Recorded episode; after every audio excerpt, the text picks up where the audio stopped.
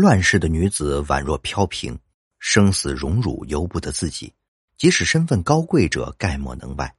宋朝的柔服帝姬，帝姬即公主赵多福，便是其中的典型。靖康之变后，赵多福被掳掠至金国为奴，受尽各种屈辱。数年后，赵多福潜逃出金国，在历经艰难险阻后逃回故国，并受到宋高宗的厚遇。然而，在十余年后，已经晋升为长公主的赵多福却被宋高宗处死，这究竟是怎么回事？赵多福是宋徽宗第二十女，生母为王贵妃，在北宋灭亡后，与徽钦二帝及其他皇子、后妃、公主们一起被掳往金国。起初，赵多福以侍女身份服侍金太宗，后被发配到浣衣院，除从事苦役外，还需要常年服侍金国贵族。至于会遭受怎样的屈辱，可想而知。在此期间，赵多福一度被金国宗室大将完颜宗贤占有，后来又被分配给五国城汉人徐桓为妻。南宋建立后不久，在官军某次剿匪行动后，有一位土匪的妻子向官府自报家门，声称自己是宋高宗的义母妹柔服帝姬，系自金国潜逃回南方。官军不敢怠慢，便将此事奏报给朝廷。宋高宗闻讯后半信半疑，便命心腹大太监冯异率领老宫女们前往验尸。老宫女们见到该女子后，都觉得她酷似柔服帝姬，便用宫中的秘闻旧事来盘问她，而后者也是回答无误。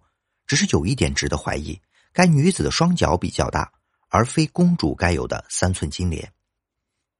对此质疑，该女子解释称自己从东北赤脚逃难至江南。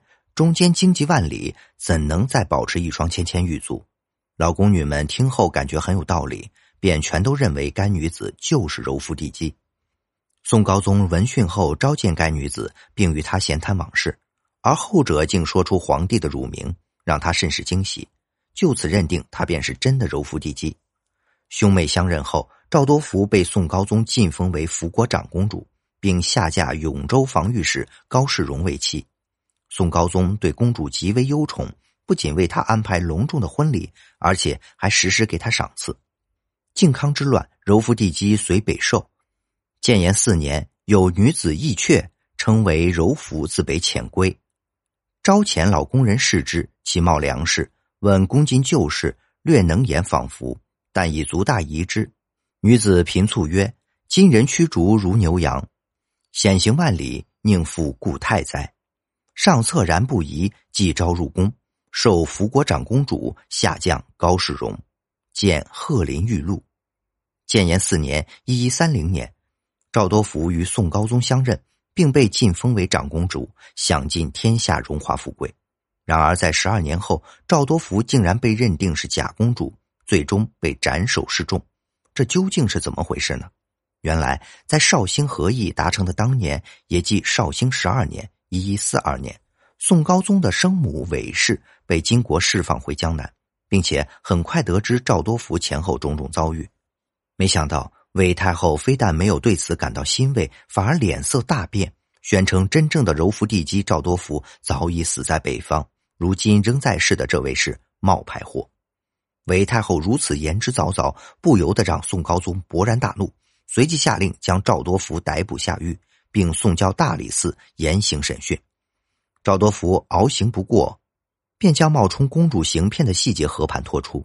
原来假公主本是汴梁城内的一名歌女，本名敬善，在靖康之变后被宋朝乱兵掳掠，并与一个名叫张喜儿的宫女相识。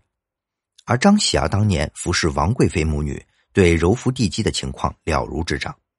且说张喜儿与敬善相识后，因为跟他很是投缘，便将很多宫闱秘事通通告诉他，并且说他的相貌举止酷似柔夫帝姬。敬善是个有心人，便向张喜儿了解更多的关于柔夫帝姬的信息，并且在暗地里开始模仿他的圆摊举止。之后数年，敬善先后三次被人拐卖，最后被迫嫁给一个土匪。等到南宋军队剿除匪寇后，敬善又被官军抓捕。并行将以匪眷的身份被处死，敬善不想被杀，便谎称自己是公主，并被官军送往刑在临安。之后，敬善编造各种谎言，成功的骗过大太监冯异和负责验尸的老宫女们，由此被宋高宗晋封为长公主。敬善招供后，被宋高宗下令斩首示众，而驸马高世荣则被剥夺爵位。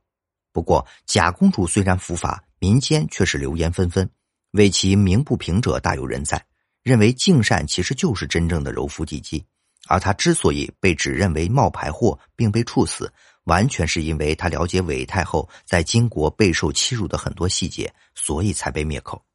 至于宋高宗，虽然他也察觉出其中的蹊跷。但出于维护母亲名声的考虑，也只能将错就错。及韦太后归自北方，执高宗媚妻未及，遂曰：“哥被番人笑说错买了言子帝姬。柔服死已久，生与武共卧起，武视其脸，且深骨，上以太母之命审积于礼，欲拒，诛之于世。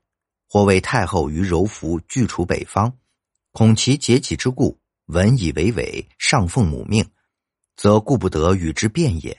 见《四朝文谏录》。